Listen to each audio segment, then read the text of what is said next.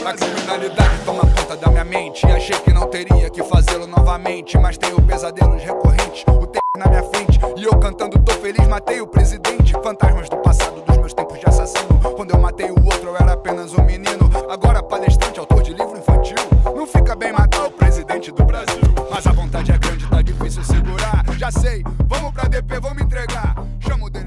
Fala galera, beleza? Quem tá falando com vocês é o Pedro, trazendo pra vocês mais um HQ Esse Roteiro, podcast de quadrinhos aqui da Rede Iradex Produções Associadas. Falando novamente sobre jornalismo em quadrinhos. Fazia um tempinho que a gente não conversava sobre esse tema e a gente vem falar sobre um quadrinho, né, uma reportagem em quadrinhos lançado recentemente aqui no Brasil pela, pela editora Elefante, um quadrinho de alguém que já apareceu aqui no HQ Esse Roteiro há muito tempo atrás e que eu tenho a honra, a alegria, a enorme satisfação de poder estar com ele aqui novamente no HQ Esse Roteiro, que é o queridíssimo Robson Vilauba. Vilauba, meu querido, Seja bem-vindo novamente ao HQ Solteiro. Fala aí pra quem tá ouvindo a gente, quem é você? Olá, Pedro. Cara, é, obrigado novamente aí pela oportunidade, pelo espaço. Tô bem feliz com o convite. Tava ansioso já pra, por esse reencontro, porque a gente comentou, esse livro ainda estava sendo é, gestado, né? E eu não vi a hora de publicar e de poder ter essa conversa com você. Bom, meu nome é Robson Vilauba, hoje eu trabalho como ilustrador e animador, né? Trabalho com animação, mas eu tenho uma formação um pouco meio meio maluca, assim, né, cara? Eu sou formado em Ciências Sociais e mestre em Sociologia. Durante muito tempo eu trabalhei em redação de jornal, assim, e dentro dos jornais que eu trabalhei eu tive a, a, a oportunidade assim de, de, trabalhar com reportagens em quadrinhos, né? Consegui ganhar esse espaço dentro do jornal e produzir e publicar minhas reportagens lá dentro. Né? Entre os jornais que eu já publiquei, eu publiquei na Gazeta do Povo, Folha de São Paulo, Le Monde Diplomatique, Brasil. Publiquei, né, já esse, esse é o meu segundo livro, né, Um Grande Acordo Nacional, está saindo pela Editora Elefante. Também agradecer a oportunidade para quiser usar essa oportunidade para agradecer a Editora Elefante, assim, que foi muito carinhosa, muito gentil com todo o processo, assim, as pessoas têm elogiado muito e eu também estou super feliz com o resultado do objeto, livro, assim, sabe, o tratamento gráfico que eles deram, tudo. E esse é o meu segundo livro, o meu primeiro livro saiu, na verdade, pela Besouro Box, que é uma editora de Porto Alegre, que é o Notas de um Tempo Silenciado, que falava sobre é, sobre eventos né, que aconteceu durante o período da, da ditadura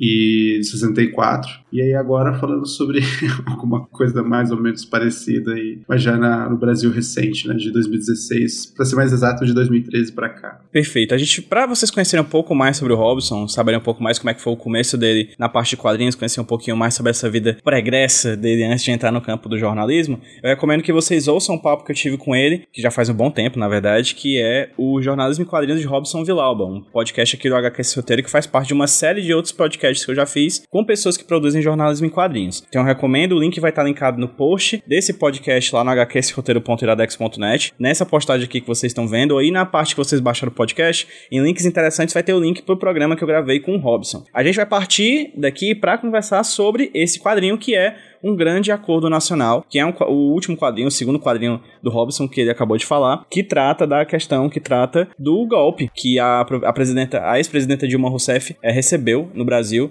no ano de 2016, mas é como toda boa reportagem, se aprofunda nas questões por trás desse golpe, muito no passado e também um pouquinho no futuro, né? Ele abarca um, um tempo ali que vai de 2013 até mais ou menos os dias de hoje, né, Robson? Então a gente vai conversar sobre um grande acordo nacional, com o Supremo, com tudo, com os quadrinhos, com o Robson. Então, Robson, antes de mais nada, eu queria até falar, queria puxar uma coisa, já tava pensando em perguntar isso para ti, e você acabou já pensando esse tema que eu, esse gancho que eu queria que você se aprofundasse mais logo na tua fala inicial, que é o seguinte: o que para você, como autor, né, tem em comum e talvez até explicar talvez algumas diferenças que você possa vir a encontrar sobre o Notas de um Tempo Silenciado e um Grande Acordo Nacional, um quadrinho que se passa durante o período da ditadura militar e um quadrinho que se passa durante tempos supostamente democráticos no Brasil dos anos 2016. Nossa, Pedro, cara, acho que o que tem em comum é o autor.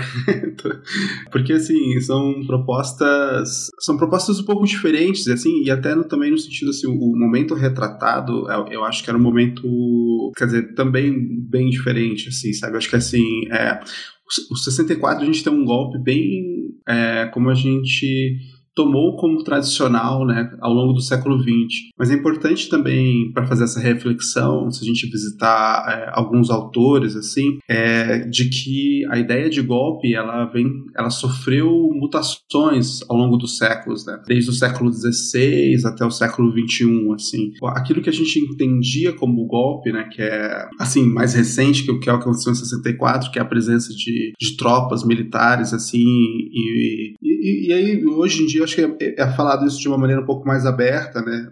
Uma aliança entre pessoas do setor civil e pessoas do setor militar, mas uma instituição completamente é, violenta, né? Isso era uma coisa que, assim, o Notas ele, ele, ele tem mais esse ambiente, assim, sabe? E acaba também falando muito sobre é, minorias, assim, né? Porque ele foca bastante a questão indígena, a questão racial, a questão de gênero, é, escapa um pouco daquela história que normalmente quando a gente pensa em ditadura militar, né, que são jovens brancos de classe média, estudantes contra militares armados. Então ele tem uma outra proposta e são fragmentos que não têm uma conexão assim é, entre si, sabe? A não ser o fato de que se passam no mesmo período. Já o grande acordo nacional, assim, ele tem, assim que eu terminei o notas, eu, eu fui pesquisar muito sobre o que fazer, como fazer, é, é, o que, o que, que dava para assim, quem estava fazendo algo parecido, quem não estava, sabe? Então, assim, durante um tempo grande eu mergulhei muito, assim, profundo na, no jornalismo literário, sabe? No, no jornalismo literário norte-americano, assim, li bastante coisa, é, publicações, assim, como como Hiroshima, como é, Gaitalize, como Janet Malcolm, eu sempre, eu sempre esqueço se é Janet ou Judith Malcolm, mas assim, e, e assim, e, e, aquelas, aqueles autores, ao mesmo tempo que estavam publicando né, as reportagens usando esse outro artifício da linguagem, assim, mais literário, eles se perguntavam muito sobre o que eles estavam fazendo e como eles estavam fazendo, sabe? Então, assim, é uma oportunidade de pesquisa muito fantástica. Quando eu entro no Grande Acordo Nacional, eu já tenho essa intenção de fazer alguma coisa é, que tenha uma outra, uma outra, uma outra postura, assim, por exemplo, no Notas, muita é, da minha pesquisa, muito da forma como eu cheguei àqueles resultados, eles são apresentados como um anexo, né, no capítulo final do livro. Já o Grande Acordo Nacional, eu tentei trazer isso para o percorrer do livro, assim. Então, ao longo do livro, eu vou contando também como que eu fui chegando a algumas das informações que o leitor, a leitora vai é, encontrando do, no processo, assim, sabe? Outra coisa também que, que, que muda é que o, o Grande Acordo, ele tem uma... ele tem algum, alguns trechos, assim, algum, algum, alguns personagens que aparecem no livro, é, eu dou uma romanceada, assim, né? Ou seja, eu tento recriar a partir das informações informações que eu tinha, é, as cenas em que as pessoas protagonizaram, assim, né? Como é o caso da ligação da, da Dilma, a famosa ligação do Messias, né, pra, da Dilma com o Lula, ou a, a Janaína Pascoal, né, assim, a jornada dela, o próprio Cunha e, e, a relação dele com o Temer, assim, e assim, e a minha, né, a minha presença, assim, que também não tenho notas, né, até porque não haveria como ter, mas eu também apareço no, no Grande Acordo, assim, como alguém que está tentando buscar uma entrevista. É, é, é, ela tem várias estruturas narrativas, sabe? Tem essa estrutura narrativa onisciente, onipresente. Tem uma estrutura narrativa bem da reportagem zona, assim, né? Tipo, na data tal, no dia tal, tantas pessoas, né? Aquela coisa bem com dados, assim. Tem essa estrutura narrativa que dialoga com o, jornalismo literário, né? Ou a gente pode pensar também é, as HQs históricas, né? Remontando a história de uma maneira romanceada. E o e a minha presença em primeira pessoa ali também contando. Então, é, é, essas, essas, essas linhas de, de narrativa é que vão tentando segurar o leitor e levar ele até o final do, do livro. Excelente. Diferentes quadrinhos, diferentes metodologias. Vilaba, qual, qual foi o momento que você bateu o martelo e disse: Eu vou escrever sobre esse acontecimento histórico. Uma vez eu vi um tweet que eu, eu, eu concordei bastante. Assim, é muito cansativo viver em períodos históricos, sabe? Períodos marcantes da nossa história. Você já estava ali produzindo esse quadrinho no, no fervilhão mesmo, no período quente do que estava acontecendo, né? Por mais que esse quadrinho tenha saído durante esse ano, até é interessante falar um pouco, talvez, sobre os bastidores da, da publicação, mas você estava ali no meio disso tudo, assim. Quando foi que você bateu o martelo e disse, cara, eu preciso fazer um quadrinho sobre esse momento? Então, na, na verdade, sim, eu, é, eu, eu, acho que eu fui fazendo ele, assim, sabe? É, de fato, eu fiz ele, a apuração, tudo, é, no, no, calor do momento, assim. Eu, eu, fazia um clipping de notícia, né? fiz um clipping de notícia todo diário, assim, acompanhava os principais personagens, e, e, ao mesmo tempo em que eu ia entrevistando pesquisadores, assim, pesquisadores do campo da comunicação, ou seja, do jornalismo, é, pesquisadores da área das ciências políticas, das, das ciências jurídicas, assim, para que essas pessoas me dessem pistas de para por onde olhasse, mas o quadrinho ele, ele, ele foi sendo feito. Eu não tomei uma decisão de fazer o quadrinho. Eu de repente percebi que eu só estava fazendo isso, assim, sabe? Eu, eu, só lia sobre isso, só tanto que e, de fato assim é cansativo fazer parte da história, porque cara chegou uma hora assim que eu, eu não aguentava mais, sabe? Teve, teve, teve um momento assim que eu falei, cara, não aguento mais ler sobre isso, assim. E, e, é engraçado porque eu comentava com amigos, eu comentava com pessoas é, também da área da, da, da, cobertura jornalística da, da política, e as pessoas começavam a me mandar links, né? Olha aquilo que você comentou, olha que saiu. Eu, tipo, eu tava tão imerso, assim, que eu nem conseguia fugir, mas, mas me cansava bastante mesmo, né? E, e após a conclusão, assim, enquanto eu fui desenhando e tudo, eu fui entrando em contato com algumas editoras e, e a, a, a, as respostas eram as mais diversas, assim, sabe? É, se por um lado tinham editoras que, que não tinham interesse em, em publicar sobre um tema tão, tão conturbado, né, que foi o processo de golpe da, da presidente Dilma. Por outro lado, teve editoras que, como o livro ele também traz uma reflexão sobre o papel do PT durante esse processo, tem editoras também que recusaram o livro justamente por isso, assim, sabe? Achavam que era um livro muito isentão, assim. E, e a, minha, a minha intenção em nenhum momento era ter um compromisso com uma determinado, com um determinado discurso, se eu tenho um compromisso com um determinado grupo de interesse político, assim. O meu interesse era muito mais que os fatos fatos falassem por si, sabe? E que me parecia muito evidente de que foi um, um se não um golpe, pelo menos um processo patife de impeachment, assim, sabe? Ou, dito de uma outra forma, eu acho que o livro é uma reflexão sobre as fragilidades de um processo da democracia brasileira, sabe? De como que é possível, na, na, na nossa, é, é, no nosso regime democrático, uma aliança entre um vice, um presidente do parlamento e grupos interessados, né, como Fiesp, nesse caso, assim, né, grupos interessados que representam é, corporações, né, ou corporações industriais, ou até mesmo grupos próximos à, à comunicação, assim, ou seja, à mídia, esses atores né, se aliarem e, e quebrar um acordo, né, quebrar um contrato, né, porque o, a, a eleição é um grande contrato, né, nós fazemos um contrato entre todos os cidadãos, assim, né, de que aquelas, aquela pessoa que se dispõe a candidatar à, à vaga que recebeu o maior número de, de likes, né, o maior número de votos, assim, é a pessoa que vai é, colocar em, em, em, prática uma gestão durante os próximos quatro anos, assim. Isso é um, é um contrato, né, tipo, olha, eu, eu voto e você me representa, né, você, aquele que ganhar, eu quero que seja representado, assim. E a gente está numa situação, acho que assim, a, a, o processo de golpe da Dilma deixou muito claro, assim, que é possível grupos com poder e grupos com outras intenções dado uma determinada condição, eles conseguem romper com esse contrato, sem que aqueles a outra parte dos contratados, que no caso são somos nós, né, sem que essa outra parte seja, vamos dizer assim, ressarcida ou algo do tipo, assim, sabe? Acho que o livro ele tem bastante essa reflexão. Perfeito, Robson. Você usou um termo golpitman? Você sabe que eu, eu ouvi esse, esse, essa expressão de uma professora, é, a professora Desirê, ela é uma professora de ciência jurídica, ela, ela usava esse termo e eu gostei bastante, essa ideia do golpitman, sabe? Quando a gente usa o termo golpe, assim livremente, e é importante que se use também, é, ele, ele parece que afasta um pouco dos interlocutores, assim, sabe? As pessoas que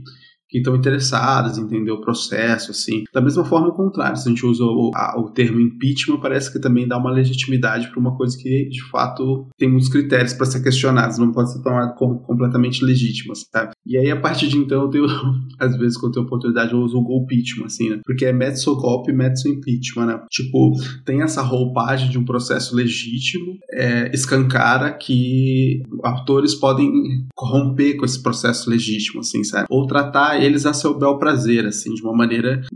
A gente não pode tomar isso como algo normal, né? A gente não pode achar isso de uma maneira legítima. Excelente, Robson. Você falou bastante sobre como é que foi o procedimento, né? Como é que você é, entrou no campo dos quadrinhos, principalmente naquele programa que a gente gravou há alguns anos atrás. Eu queria fazer uma pergunta especificamente sobre isso. Assim, você poderia ter feito um documentário? Pessoas fizeram documentários sobre esse período, né?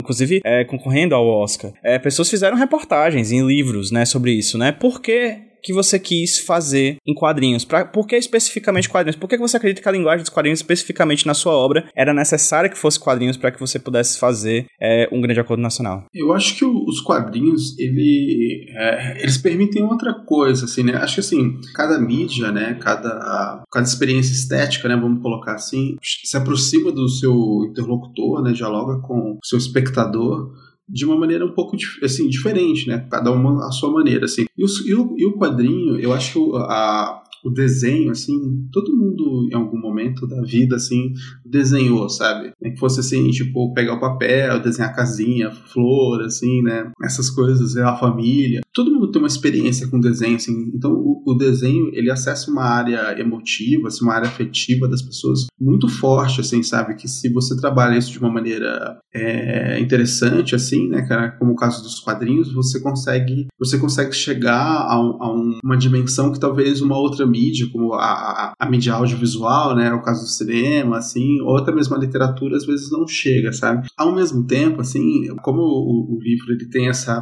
Também eu tenho, me utilizei de uma técnica, assim, que com um pincel bem solto, assim, então, hora hora ele cai um pouquinho mais pro realismo, hora se parece mais com uma mancha, assim. Então é, é, é como se aquelas personagens interpretassem para nós as cenas que elas passaram, assim, sabe? Então é assim, que é uma coisa que fica, é, por exemplo, se fosse no cinema, teria que ser um ator, uma atriz, né, reinterpretando aquelas personagens reais, assim. coisa que, o, que os quadrinhos já permite que a gente redesenhe aquelas figuras com certo grau de realismo, assim. O que, o que mais uma vez acaba acessando é, na cabeça do leitor assim um, uma área assim que parece às vezes ser muito mais fiel do que quando você coloca uma câmera, né, e filma e tudo mais. De qualquer forma, assim, não, não nego que o meu trabalho sempre teve, eu sempre gostei desse diálogo com o documentário, sabe? De ter essa coisa assim de, por exemplo, tem várias cenas, assim, vários quadros do, dos quadrinhos, até baseado em, em, fotos reais, assim, que é como se, como se como aquelas sequências nos documentários, assim, que,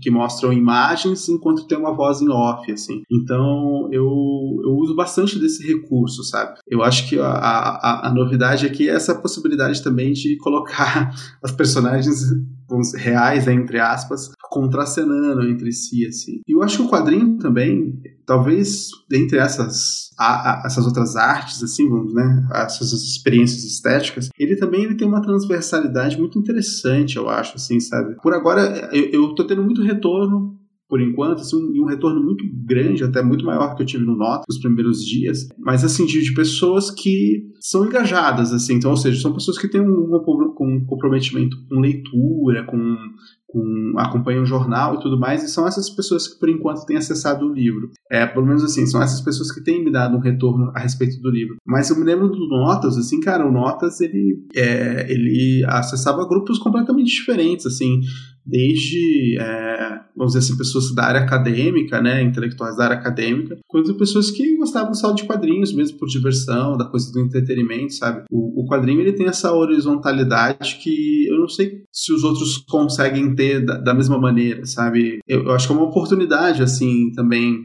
para recontar essa história e recontar essa história também é, trazendo uma nova abordagem estética, assim, que eu acho que acaba é, permitindo uma, uma, uma, uma, reflexão diferente sobre o mesmo período, sabe? Eu acho que cada mídia dessa acaba dando uma oportunidade para quem tá, quem quer pensar esse período, uma oportunidade diferente, e o quadrinho tem essas outras especificidades aí que eu, que eu comentei. Robson, teve algumas questões no quadrinho que eu fiquei muito feliz de ver, porque tinha dentro de mim, de certa maneira, algumas coisas que eu sempre responsabilizava, assim, porque o, o processo de golpeachment, né? Eu, eu, eu, gosto muito do termo golpe, porque para mim é um golpe e ninguém tira isso da minha cabeça, né? O processo de golpe da Dilma, é muito multifacetado, assim. Né, parece que existiam ali toda uma liga da justiça gigantesca de personagens é, dedicados aí atrás, de fato, de derrubar a figura central do executivo nacional à época, a presidenta Dilma, né? Então, assim, um, é um, foi um golpe arquitetado a muitas, várias, várias, inúmeras mãos, né? E teve alguns acontecimentos que você trouxe dentro do, do quadrinho que eu achei muito legal porque sempre fizeram parte da minha análise do porquê que a Dilma caiu,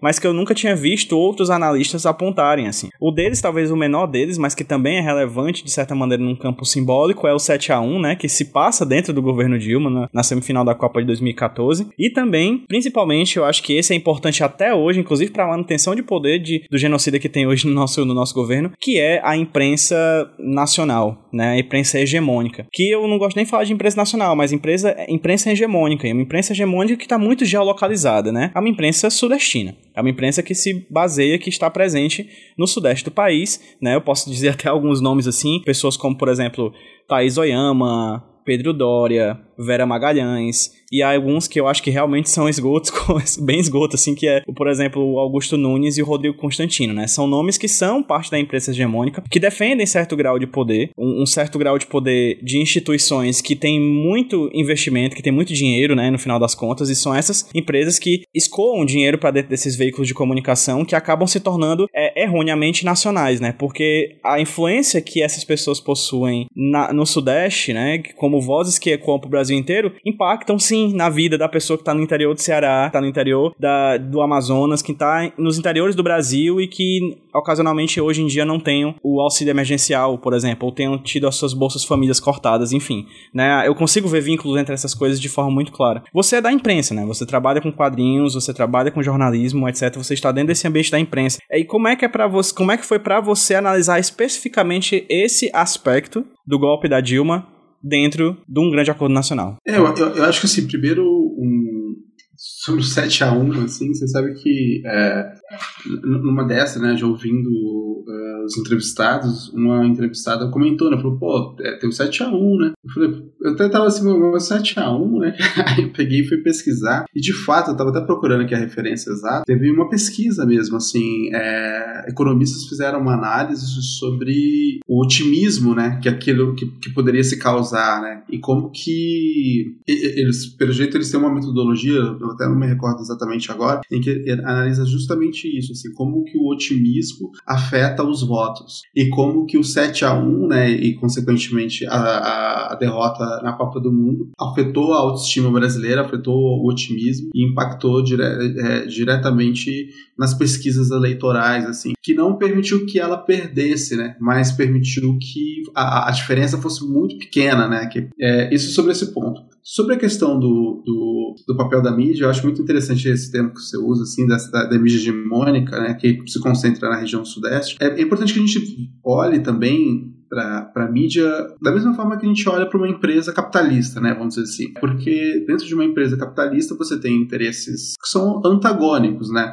Você tem o interesse do proprietário e você tem o interesse daqueles que trabalham para ele, né, dos seus operários. E na mídia não é, não é diferente, sabe? É a mesma coisa, assim. De dentro mesmo era muito, muito é, evidente isso, assim, de como que os profissionais, aqueles empregados, né, que vendiam sua mão de obra, traziam determinadas informações, queriam olhar para determinadas informações e como que aqueles que representavam a opinião editorial do jornal, né, e os proprietários dos jornais tinham outro compromisso com aquele, com aquele episódio histórico e tinha uma outra proposta, assim. Tanto que, ao mesmo tempo que eu uso, em que eu falo no, no livro sobre o papel da mídia e como que ela é, vai construindo uma narrativa, assim, né, para legitimar o processo de, de, de impeachment do golpe, né, é, ao mesmo tempo eu, eu, vou trazendo informações que foram publicadas nesses mesmos jornais, assim, que são fatos, assim, são dados, né, dados reais, que, que normalmente, assim, algumas dessas informações, como quando você vai ter, por exemplo, dados de, da presença e a característica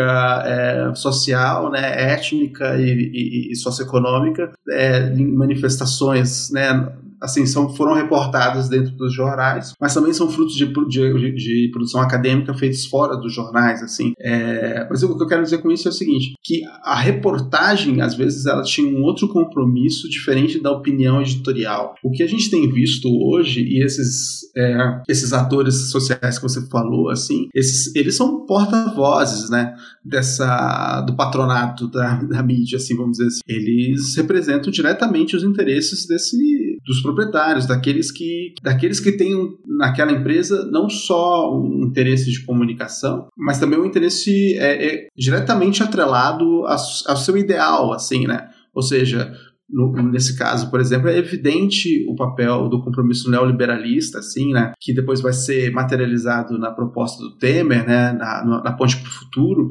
e, e, a Ponte para o Futuro, assim, aquelas é, propostas da, da Ponte para o Futuro que vão desaguar no governo é, proto-neofascista, sei lá, do, do governo do Bolsonaro, essas propostas até hoje são vistas de maneira muito é, ao agrado desses que são interlocutores, né, esses que são representantes da, da, da mídia hegemônica, né, para usar o seu, seu conceito. Porque, assim, até hoje, assim, quando você fala, vem reforma administrativa, reforma tributária, mesmo agora que, é, por exemplo, o grupo Rede Globo, né, ele tem adotado uma postura mais crítica ao governo, quando ele vai tratar a agenda econômica, o tratamento é completamente diferente, né, assim, é um outro trato. E, e, e naquela época também é, não era, assim, não, não, é uma, não foi uma exceção assim. Você tinha reportagens olhando para os episódios de uma maneira da mesma forma. Só que de, de qualquer forma, o que, que eu fiz? Saí do plano do achismo, né, do que eu acho, e também fui pro, mais uma vez, fui conversar com pesquisadores, assim. E uma pesquisadora que eu conversei, que é aqui da UFPR é, do Paraná, ela estava é, justamente levantando as matérias do Estadão, do Globo e da Folha para é, ver assim como que eles estavam conduzindo conduzindo as reportagens assim para que. Aqui, eu estava procurando aqui, o nome dela é Kelly Prudêncio, a professora que estava, uma das, da, da, das pesquisadoras, assim, de qual, qual, como esses jornais estavam tratando o episódio, assim. E uma das conclusões que ela foi, e ela foi baseada apenas nas reportagens. Uma das coisas que eles colocavam, por exemplo, assim, se constatou, ela constatou até o momento em que eu conversei com ela, de que havia é, uma.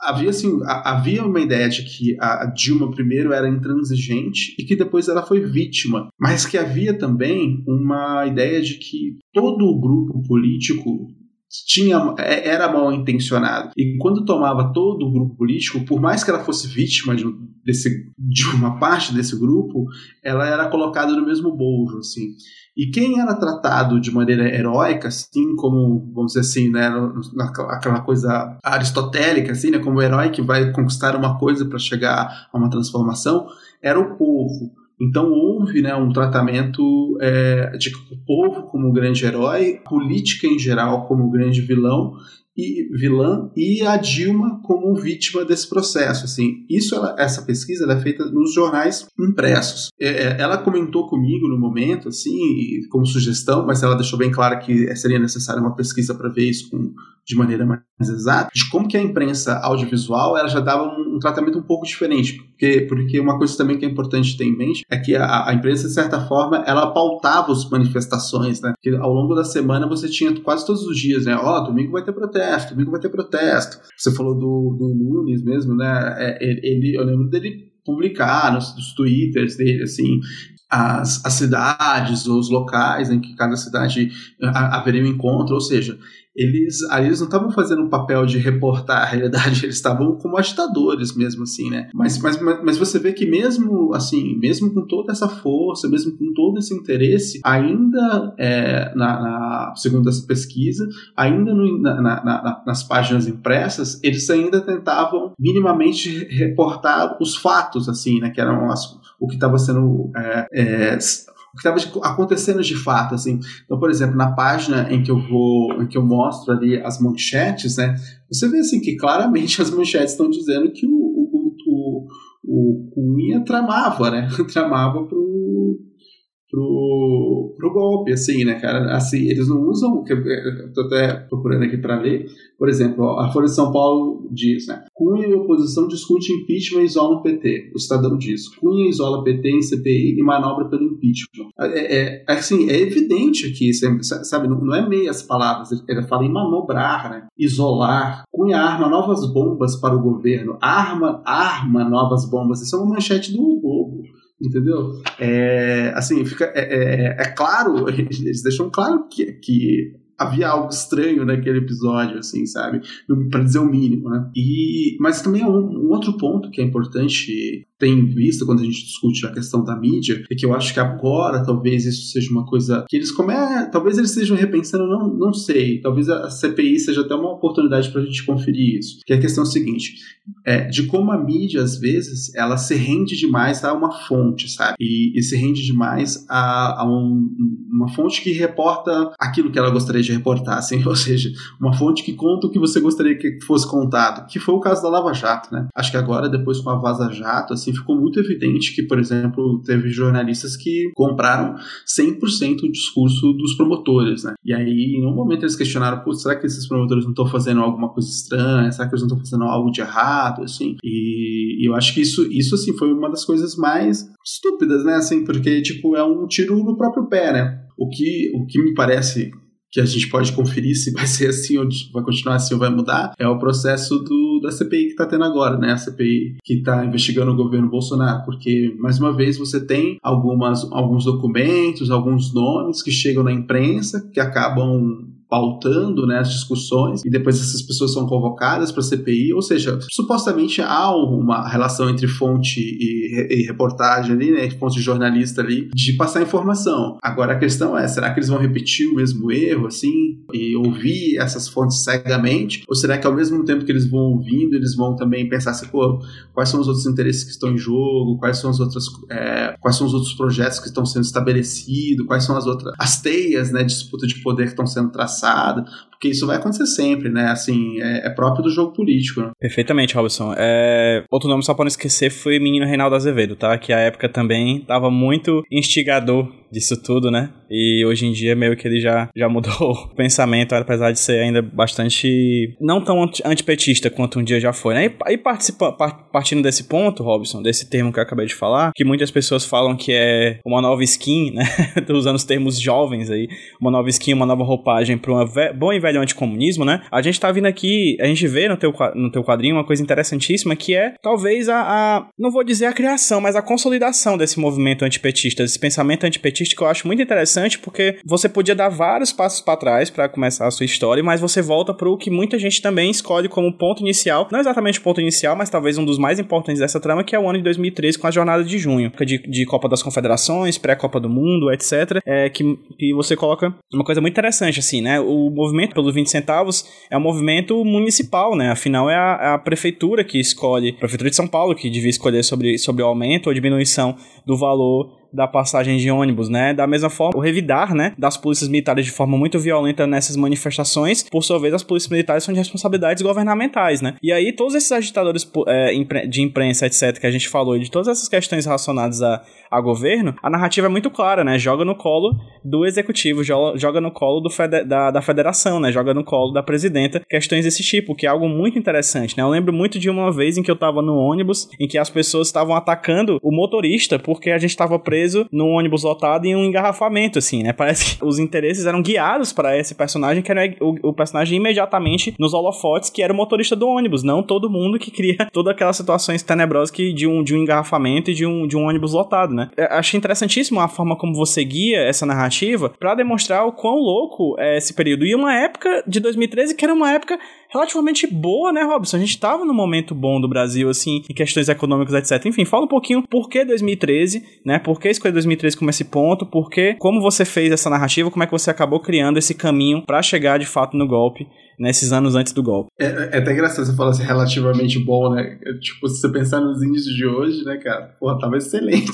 Né? Não, melhor, é. melhor país do mundo, cara. Tava incrível. Com certeza. E em termos de, de desemprego, assim, eu me, lembro, eu me lembro, por exemplo, eu tinha acabado de chegar, né, eu cheguei em Curitiba, se eu não me engano, hoje eu moro em Curitiba, né, no Paraná. Eu tinha chegado, eu cheguei em Curitiba, se eu não me engano, em 2000 e 11, hum, cara, não me lembro, mas eu me lembro de andar por Curitiba naquela época, assim, e ver muitas placas de contratos, sabe, é, é assim, para trabalhar na área de serviços, né, basicamente, né, restaurante, loja, mas, cara, tinha muito, assim, e, né, hoje a gente fala em 15 milhões de desempregados, né. É, é, muito clássico, né, Robson, você lembra aquela imagem daquele cara no jornal dizendo, pedindo encarecidamente porque o dólar tava muito alto, que ele tinha medo de não comprar iogurte no, no supermercado, tu lembra disso? Não, tipo, e, e, o dólar tava 2,50. É, exato. Hoje tá tipo o dobro disso, mais Exatamente, do que o dobro. É meio bizarro. O, o, mesmo pra gasolina, lembra? Teve até aquela isso. figura bem misógina lá, né? Aquele adesivo, assim. Isso, isso. E, e, mas a questão é o seguinte, né? É, é, é louco, assim, né, cara? Fica muito evidente que, ou, ou assim, pelo menos uma suspeita com, com, bastante, com bastante eco na realidade, de que existem interesses que são de classe mesmo, assim, né? Porque, assim, por, é, por mais que fosse um, um Brasil que estava vindo bem, assim, com, com índices de aprovação né, do, do, próprio governo, com baixos índices de desemprego, com crescimento real do salário mínimo, com um controle do dólar que beneficiava tanto exportação quanto importação, ainda assim era um, um grupo que representava uma parcela da sociedade, né? É um, é um grupo que, que estava ligado a um partido cujo nome é Partido dos Trabalhadores. E assim, e por mais que, que, que a gente possa fazer algumas críticas a essa, essa social-democracia petista, assim, né? Uma, mezzo social-democracia, mezzo liberalista, é neoliberal, ainda assim, por mais neoliberal que ele que desempenhasse seu papel, o governo PT, ainda assim era um governo dos trabalhadores, num primeiro momento comandado, né, liderado por um nordestino, e, e, e, e, isso não é qualquer coisa num país é, preconceituoso como o Brasil, que separa a, o norte do sul, assim, e também, em, em um segundo momento, é, liderado por uma mulher. Então, assim, que também não, não, não pode ser negligenciado num país que tem altos índices de, de feminicídio, como o caso do Brasil. Então, assim, por mais que, que, que, contraditório que fosse o governo PT, ainda assim era um governo dos trabalhadores, sabe? E, então, quando essas, quando os, os, episódios vão, vão se sucedendo, a, a, as pessoas veem assim, viu? Eu sempre disse que isso ia acontecer, assim, como se, né, como se as coisas pudessem acontecer, assim, dessa forma. E agora, para para entrar na questão de 2013, tem uma coisa que o, assim, dentro da sociologia, dentro da sociologia clássica, tem, tem um, um uma pressuposto que, que, diz assim, que você olha para aquilo que é do senso comum, mas você não precisa tratar aquilo que é do senso comum de maneira comum. Ou seja, se o senso comum, se as pessoas em geral partilham de uma maneira mais ou menos intuitiva uma determinada afirmação, uma determinada consciência, talvez seja um bom ponto de partida, sabe? E, e eu, eu acho que 2013, eu tomei muito nesse sentido, assim, talvez 2013 fosse o bom ponto de partida. Mas em seguida, né, é, mas agora eu não vou olhar para 2013 como todo mundo olhou para 2013, assim, ou seja, vou olhar com estranhamento para 2013. E foi o que eu tentei fazer. Tanto que eu cheguei a, a, algumas questões que eu de fato não sabia mesmo, assim, sabe? E isso é legal também uma, da investigação, assim. Que, por exemplo, que em 2012 havia um esforço do PT, como governo, né, junto com a com os sindicatos dos, dos proprietários, o sindicato dos empresários, assim que é a, a, Fiesp. E os trabalhadores, a CUT, a força, de que fizesse um, um acordo que chamava Brasil Maior. Esse acordo ele foi firmado no final de 2012. Então, assim, era um acordo que tinha uma projeção, que tinha um programa de pleno emprego, assim, nos próximos anos, sabe? Ou seja, uma relação entre governo, patronato e, e trabalhador tentaram fazer um acordo, tentaram firmar um acordo. E entre os pontos desse acordo estava, por exemplo, o controle da, da tarifa da energia elétrica, que foi é, votado em dezembro de 2012, se não me engano, e também a, o controle dos juros, que foi, eu não sei se no final de 2012 ou início de 2013, não, não, não sei exatamente a data. Dois pontos que são fundamentais para mais tarde são servirem de objetos para o golpe, que é quando vem a crise econômica começa a se agravar e aí há uma alta da, da energia elétrica e também há uma, um disparo dos juros, né? Então assim, aquele acordo firmado com a Fiesp foi utilizado mais tarde pela Fiesp para legitimar o seu processo de golpe, sabe? Esse, ou seja, mais uma vez, né, se a gente colocar isso em outras palavras, a Fiesp que propôs um projeto para o governo, usou o projeto que ela propôs para apresentar para defender uma proposta de impeachment. Tá vendo como impeachment fica feio quando a gente fala assim, organiza a frase dessa forma? E aí cabe o golpe mesmo. O golpe faz muito mais sentido do que o impeachment. E isso aconteceu no final de 2012. E aí a gente vem para 2013. Em 2013, as manifestações por mobilidade urbana, elas já começam a acontecer em vários pontos do país, né? E, e depois ela ganha um destaque, mais uma vez, né? Talvez por ser registrado pela imprensa hegemônica, né? Ali São Paulo, Rio, começa a ganhar bastante destaque. E aquilo que era os 20 centavos, ou seja, aquilo que era um protesto de mobilidade pública, mobilidade urbana e acesso ao transporte público, de repente começa a ganhar uma outra dimensão. Assim. Aqueles grupos que eu acho que talvez seja um ponto chave nessa questão, ali aqueles grupos que pareciam ter um acordo sabe? Que, que, vamos dizer assim, que, que é mais ou menos parecido com esse acordo do Brasil Maior, ou seja, um acordo entre patronato e operário, ali eles rompem um acordo. Ali eles quebram um acordo. E até, assim, mais uma vez, isso é uma pesquisa do Rui Braga, né, que é um, um, professor, um sociólogo da USP, com quem eu conversei. E mais tarde eu, eu conversei também com o André Singer, e o André Singer ele fala assim, ah, eu nunca falei em acordo de classes, mas, de fato, a partir de 2013, isso fica mais evidente, assim, essa, que essas perspectivas são diferentes. Então, assim, em 2013 acontece uma coisa que hoje em dia é impensável, né? Grupos de direita e grupos de esquerda vão para as ruas fazer protesto, assim, reivindicar. Não reivindicar as mesmas coisas, mas estão ali naquele espaço público reivindicando. A partir daquele momento, passa a ser impensável que grupos de esquerda e direita ocupem o mesmo espaço público, sabe? Eu acho que isso é um, isso é, é não pode ser tomado de maneira desapercebida, sabe? Ou seja, até aquela data era possível fazer isso e a partir daquela data já não é, porque aí depois a gente vai ter, por exemplo, no caso da, da Copa do Mundo, existe um grupo que, que protesta de dentro do estádio que tem um determinado perfil e existe um grupo que protesta festa de fora do estádio que tem um outro perfil. O grupo que está dentro do estádio tem uma determinada pauta e o grupo que está do lado de fora do estádio tem uma outra pauta. Ou seja, aqueles grupos, aquilo vai ficando mais é, é, evidente a separação. E aí uma coisa que, que, eu, que eu nem tinha me ligado, na verdade, aí a, a, a Carol Ito, né, que também trabalha com jornalismo em quadrinho,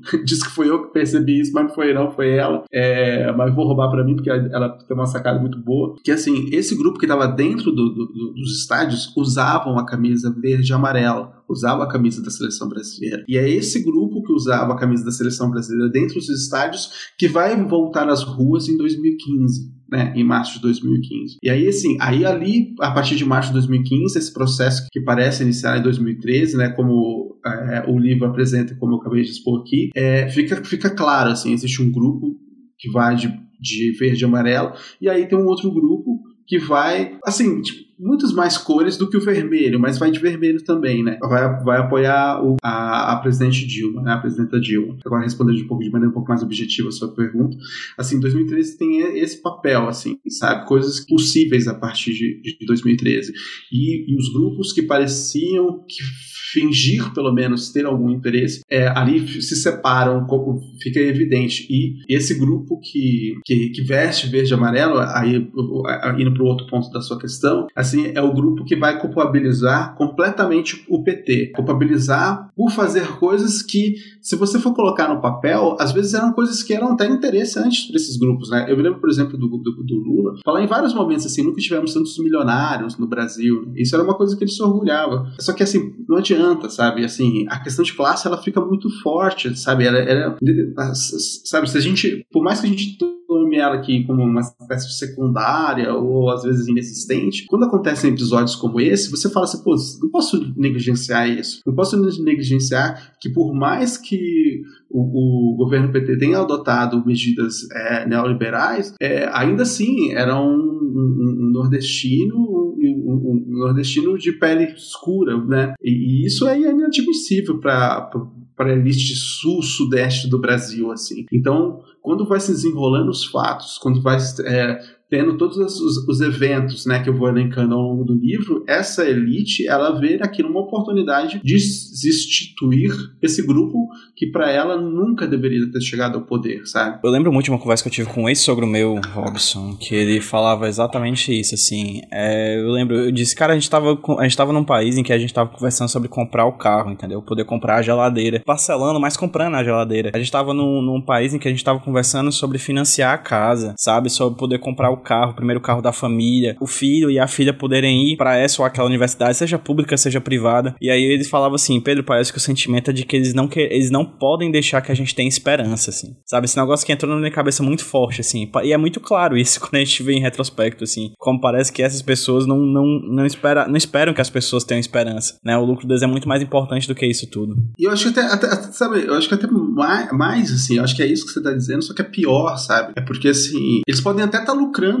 assim, o problema não é que eles perderam o lucro. É, Exato. essa que é a questão, sabe? Por isso que eu tô falando que é uma questão que é de classe. É, assim, eles não perderam nada. Eles, eles é, ganharam, eles, na verdade. Ganharam muito. Ganharam muito, exatamente. Muito. É, e aí, assim, só que a questão é a seguinte: não interessa, sabe? E, e eu acho aqui, para fazer uma provocação, eu acho que o mesmo se aplica em alguma medida ao próprio governo Bolsonaro. O governo Bolsonaro, por mais que. Quer dizer, ele tem essa coisa meio neoliberalismo frouxo dele, né? Assim, porque os, os militares são muito mais estadistas do que um menos Estado. Mas de qualquer forma, é o seguinte, assim, por mais que uma parte desse grupo, representante da imprensa, né, é, simpatize com o governo Bolsonaro, dizendo que ele tem uma espécie de perfil neoliberal, Bolsonaro não é um puro sangue, sabe? na primeira oportunidade que eles tiverem, eles vão também derrubar o Bolsonaro. Assim, é, é, isso não pode ser negligenciado, isso não pode ser tomado como algo é, acidental, porque não é acidental. O, o Brasil, ele não é um, um, país, na minha opinião, um país burguês no sentido assim de, de apoiar os burgueses, né? Assim no sentido assim de que daquele que empreende, aquele que, sabe, bem capitalista no sentido bem capitalista da coisa mesmo, assim. Ele é um país aristocrático, sabe? Ele, ele apoia os sobrenomes, ele apoia a cor da pele, assim, ele apoia o regionalismo daquela figura, assim. Se aquela figura, por mais burguesa que ela seja, por mais liberal, qualquer coisa que ela seja, não tiver a cor da pele certa, não tiver o sobrenome certo certo, é, ela vai ser tratada como um não nobre da mesma forma, sabe? E isso no Brasil é, é muito claro, é muito evidente. E eu acho que o, o, o Bolsonaro apesar de tudo, assim, né, era indiscutível, né, a minha opinião a respeito dele e do governo, da tragédia que é, né, do genocídio que aconteceu, apesar disso, é importante a gente olhar para ele também dessa forma, assim, sabe? Como alguém desprezado pela elite, assim. A elite usa, usa dele, assim, por, por isso que, por exemplo, no livro, ele tem pouco protagonismo, assim, sabe? Porque eu acho que ele foi um oportunista mesmo, assim, ele, ele é bem naquele sentido do 18 Brumário, assim, sabe? Do Napoleãozinho, assim, o pequeno, né, como, como diz o Marx. Ele, ele teve, ele, ele caiu no, colo dele, sabe? Ele foi um cara que teve a, a sacou, a, também é importante dizer isso, sacou o momento, sacou as vontades e, e, e, soube tirar benefício disso, mas, cara, eu duvido muito que era interesse da, da elite brasileira que fosse ele, sabe? A elite brasileira é muito mais, é, sabe, muito, é muito mais pro Dória, assim, sabe? Ou na época o, o Meirelles do que o Bolsonaro, sabe? O Bolsonaro, eles, eles engoliram, assim, até hoje deve Deve ser meio esquisito entre eles falar sobre isso nos seus jantares com seus vinhos chiques. Interessante você ter deixado o Bolsonaro de lado, assim. Salvo engano, ele aparece uma vez no quadrinho,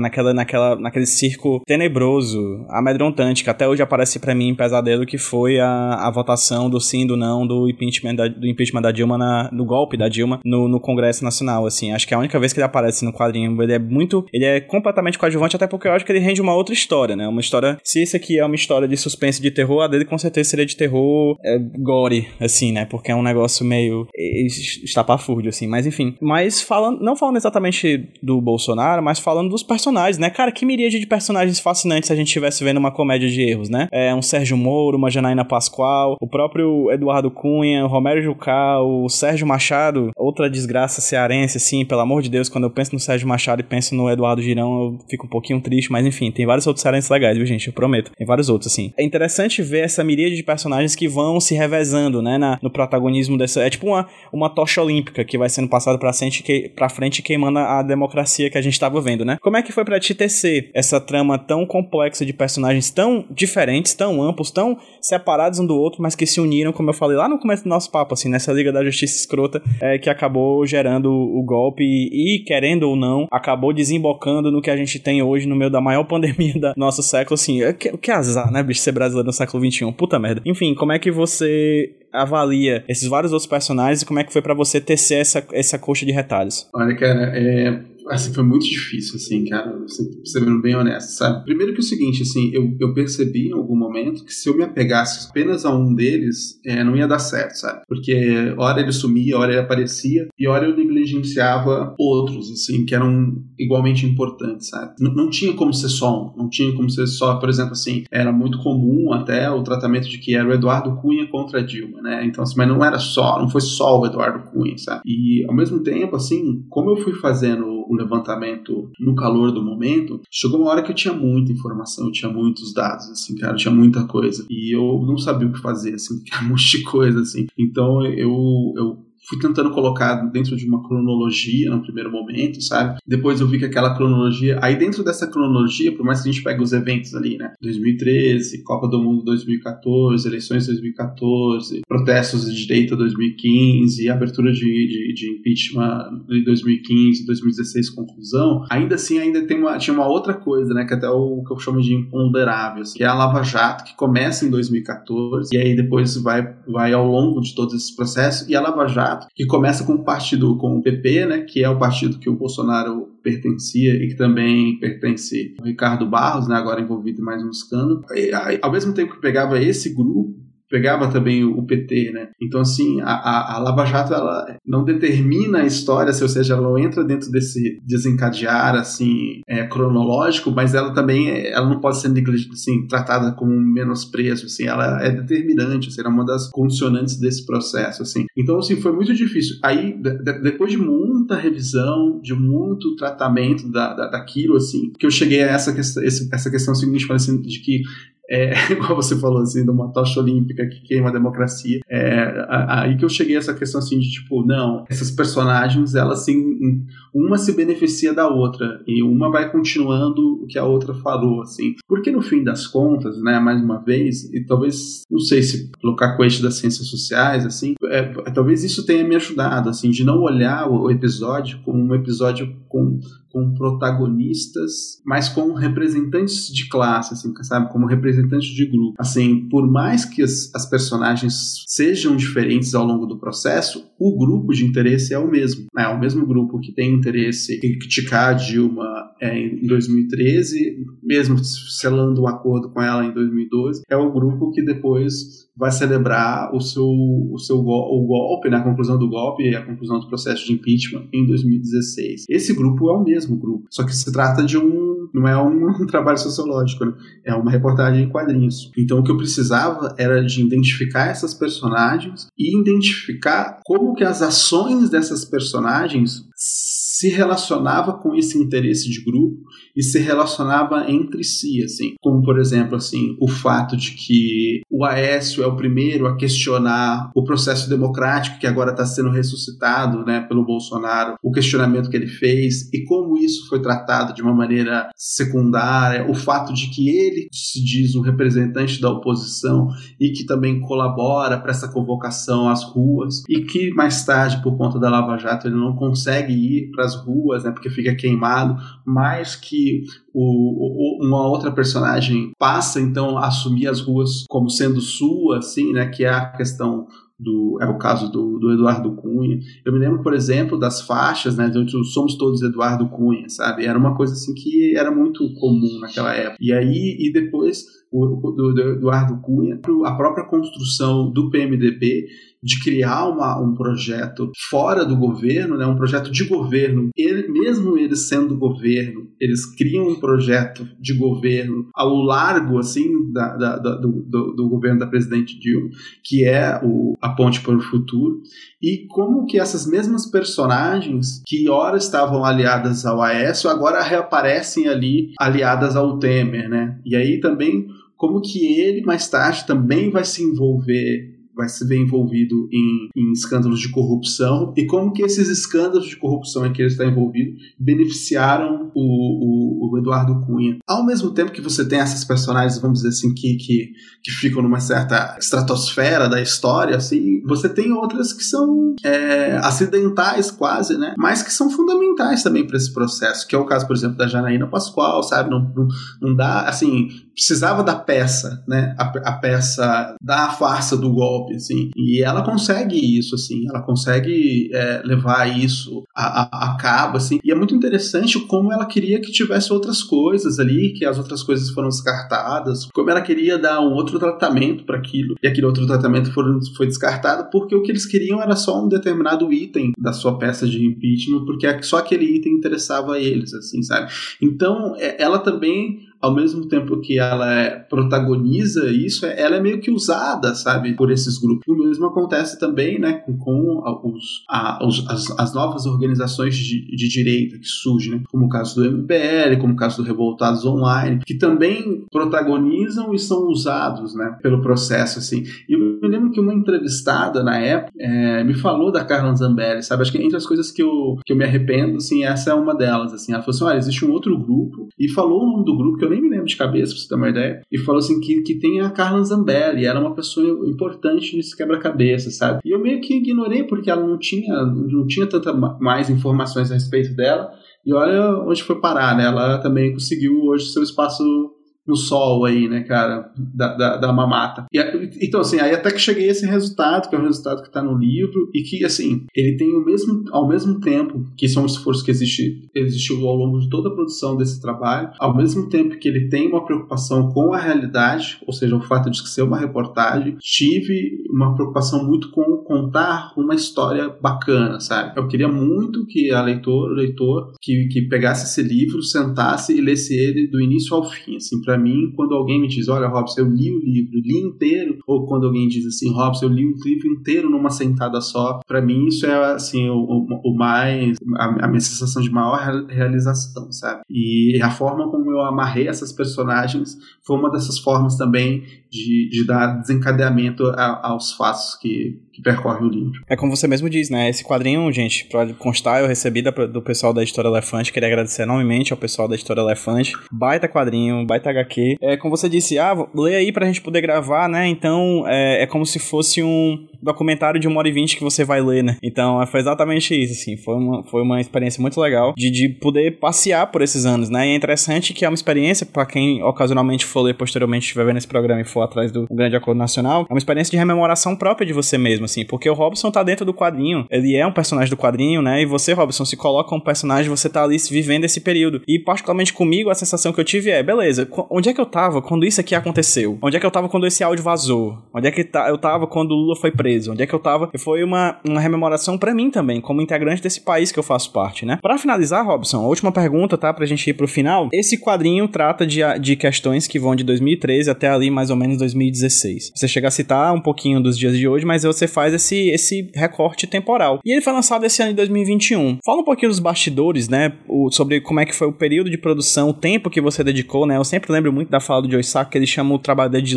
slow journalism, né? Jornalismo lento, que é quase o oposto do que a gente costuma entender como jornalismo, que é o jornalismo rápido, do tweet, do vídeo vazado, da coisa rápida, do podcast muito ligeiro, né? Você tá falando de 2013 a 2016 e um quadrinho de 2021, né? Como é que foi esse bastidor da produção de um grande acordo nacional e qual a relevância que você vê de lançar esse quadrinho em 2021 tratando desse tema desse período? Quais os vínculos, no final das contas, de 2016, 2013 a 2016 e 2021? Cara, que legal, assim, que você, você leu tudo, assim, né? Também de uma sentada. É, fico bem feliz mais uma vez. Então, assim, teve, teve um trabalho muito longo de escrever mesmo, assim, sabe? De levantar as informações, fazer as questões, né? De ler bastante. Tem alguns episódios que, é, que não estão no livro que serão publicados agora pela, no site da editora, né? Da editora Elefante. Então, assim, teve visitas a biografias, visitas a livros de pesquisa. Então, te, assim, tem tudo isso, assim, sabe? No, no livro. Depois, assim, um material bruto enorme, e aí edição, corta isso, corta aquilo. Num momento, eu tinha a intenção de deixar várias entrevistas no livro, assim, cheguei a desenhar essas entrevistas e depois cortei todas essas entrevistas porque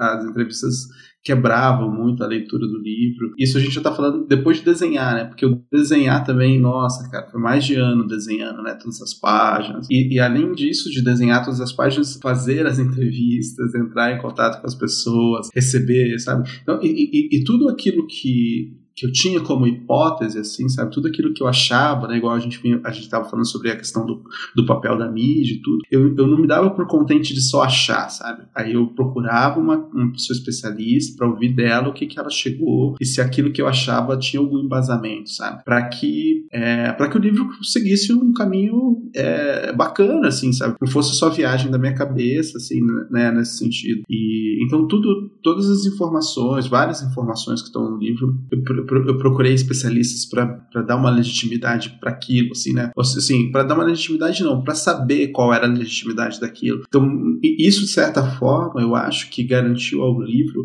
uma perenic, uma pere, não sei se é perenicidade, uma, uma, algo assim, ele ficou mais perene, né? Porque ele é mais polifônico do que só eu, assim, sabe? Muitas conclusões ali que estão ali são conclusões de outros trabalhos de pesquisa que tiveram outro esforço tão grande ou maior que, que o esforço que eu tive para fazer esse livro. Então, ele, ele, é meio que essa soma dessas várias vontades, assim. Quando a gente olha para 2021 e esse livro inserido nessa cena, assim, eu, eu hoje eu, eu vejo o livro de uma maneira quase é, analítica, assim, sabe, no sentido da psicanálise, assim, porque é o seguinte, assim, eu acho que uma sensação que que, que, dominou muito a gente, né, assim, que se localiza mais no espectro da esquerda, é, é uma, uma, uma, uma, uma sensação meio melancólica, assim, sabe? De tipo, de olhar para aqueles episódios, ter uma tristeza profunda, sabe? E ter uma certa melancolia, assim, com tudo aquilo. Tanto que, mais uma vez, né, uma das pessoas com quem eu conversei a respeito disso foi o Safatria. O Safatria chegou a publicar algo a respeito dessa sensação de melancolia, né? E, e, e a melancolia, ela,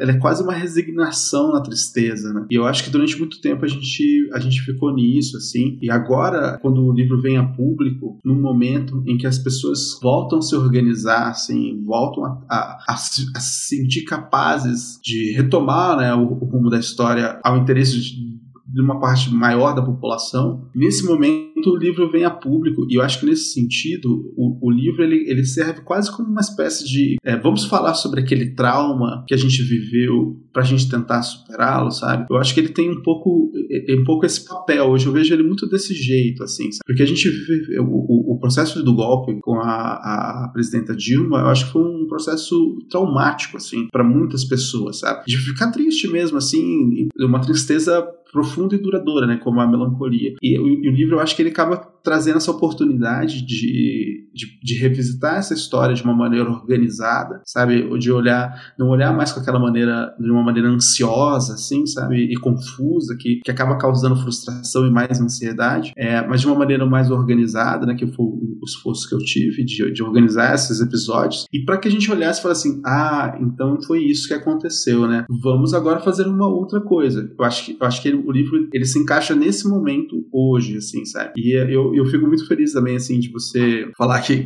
ao mesmo tempo que você me via ali, você pensava sobre você, porque teve vários cuidados que eu tive para isso, assim, sabe? Como, por exemplo, a maior parte do, das vezes que eu apareço no livro, eu apareço de costas. Então a ideia era meio que, que quase um Virgílio, assim, né? De tipo, vem comigo, assim, né? Vamos, vamos, vamos, vamos ver essa história, assim, como se, como se você tivesse é, me espreitando, vendo eu apurar a história, assim. E ao mesmo tempo, o fato fato que o, a personagem não tem rosto, assim, permite que, que a leitora, o leitor, se coloque o seu rosto no lugar, sabe? O, o Joe Sacco, por exemplo, ele trabalha muito com a questão de não ter o olho, e isso também ajuda, assim, que, que, a, que a, o leitor, a leitora se identifique mais, assim, com, a, com aquela personagem. Então, isso foi uma, uma, escolha, assim, uma escolha consciente, sabe? Que eu, que, que eu quis trazer pro trabalho. E também tem uma questão seguinte, assim, da mesma forma, assim, eu, eu vejo que a presença do Joe Sacco no livro dele, assim, ele é uma testemunha, né, do, do episódio, assim, ou seja, ele é uma espécie de fonte de informação daquilo que aconteceu. Como eu moro em Curitiba, e Curitiba virou uma espécie de Disneylândia da Lava Jato, assim, né? Tanto que virou o, o, a, a, República de Curitiba, né? A Republiqueta. É, eu achei que também seria curioso para as pessoas que estão lendo essa história ver alguém daqui, né? Daqui que olhou e estava vivendo isso daqui, desse, de, de, dessa cidade, sabe? Eu acho que, assim, e, e o livro é menos sobre. Claro, né? É, evidentemente, assim, o livro. A, quando eu apareço, eu, eu não quero que olhem para mim, mas quero que olhem para o que eu olhava, assim, sabe? Cheguei a isso que, que aconteceu com você, fico muito feliz de ouvir isso, de que pense sobre o que ela olhava também naquele período, assim. E, eu, e o retorno que eu tenho tido é que as pessoas, tipo, têm experiências de um pouco de dor, assim, ao ler o livro, assim, mas que depois dessa experiência de revisitar um trauma, ficam um pouco mais aliviadas em, em ver que esse trauma também tem uma organização, tem um, um, um início, meio e fim, e que e tomara que agora diante do que a gente está vivendo, a gente possa superar isso, né? Não só no campo é, psicológico, mas no campo sociopolítico também. Para finalizar, novamente queria agradecer a Editora Elefante por ter enviado aqui para casa esse Um Grande Acordo Nacional, baita quadrinho. Recomendo que vocês corram atrás de, de adquirir. É uma belíssima peça de história do Brasil, uma belíssima peça de quadrinhos também. E Robson, para quem ocasionalmente queira conhecer um pouco mais do seu trabalho, adquirir o Grande Acordo Nacional, ver o que você vem produzindo em paralelo ao que você. em paralelo ao Grande Acordo Nacional, em paralelo às próximas obras que você vai trazer, que tenho certeza que já tem alguma coisa vinda em mente. Fala aí para quem tá ouvindo a gente como é que as pessoas conseguem te encontrar nas redes sociais. Mais uma vez, Pedro, muito obrigado aí pelo convite, cara. Tô muito feliz, oportunidade de, de falar sobre o livro, assim. É, acho que você coloca umas questões muito legais, assim, permite falar sobre coisas que eu ainda não vinha falando. Muito feliz mesmo. Bom, nas redes sociais eu tenho o perfil Vilauba Illustration, né? perfil no Insta, que eu coloco alguns trabalhos, assim, é mais um portfólio, na verdade, do que, do que algo que eu tenho produzido. Assim, eu tenho produzido pouco de maneira autoral, na verdade, pra ser bem honesto, sabe? A, a, a minha última produção, assim, que esse eu recomendo de coração, tá, tá no, no perfil da Editora Elefante no Instagram, que, que foi minha experiência com a minha filha, assim, alguns episódios da, da experiência com a minha filha ao longo da pandemia, assim, sabe? Que é o quando o corona vai embora. Eu, eu, eu tô trabalhando já, comecei a trabalhar já num novo livro, a gente ainda tá negociando algumas coisas com relação ao contrato tudo mais, deve sair em 2024, tomara que, que seja um livro bacana também, né? E tenho trabalhado, como eu comentei, né? Tenho feito, tenho trabalhado bastante com, com animação agora. Vamos ver se mais pra frente aí não sai uma reportagem animada aí, né, cara? Que é uma área que eu tenho, que eu tô avançando, assim, que tô gostando bastante de, de fazer também, cara. E mais uma vez também usar a, o, espaço para agradecer a editora, assim, porque é, sem eles, né, sem o, carinho que eles deram para esse trabalho, nada disso teria acontecido. E não pode dizer nada sobre o próximo livro, não, né? não, por enquanto não. Beleza, tentei, viu, gente? Só pra deixar aqui registrado que eu tentei. É, Robson, querido, muito obrigado pela sua participação no HQ Esse Roteiro. É sempre um prazer conversar contigo. Já tô ansioso aí por esse próximo livro, pelas próximas obras que você fizer. O HQ Esse Roteiro é a sua casa, está de portas abertas para tudo que você fizer de novo, beleza? Muito obrigado mesmo, cara. Tô muito feliz. Eu lembro que a gente levou essa, esse papo lá atrás. Quando assim que saiu meu livro, eu queria muito saber de você, assim, queria conversar com você, né? É, ter essa oportunidade. Eu gostei muito do primeiro papo e gostei muito desse também. E em 2024 vamos levar esse papo de novo aí, vai ser bem legal. É isso aí. É, obrigado para vocês que ouviram a gente aqui no HQC Roteiro mais um programa desse. Recomendo que vocês corram atrás do Grande Acordo Nacional e corram atrás de conhecer o Robson nas redes sociais. E vamos dar um tchau para quem tá ouvindo a gente no 3, 2, 1. Tchau, pessoal! Tchau, tchau, galera. Obrigadão.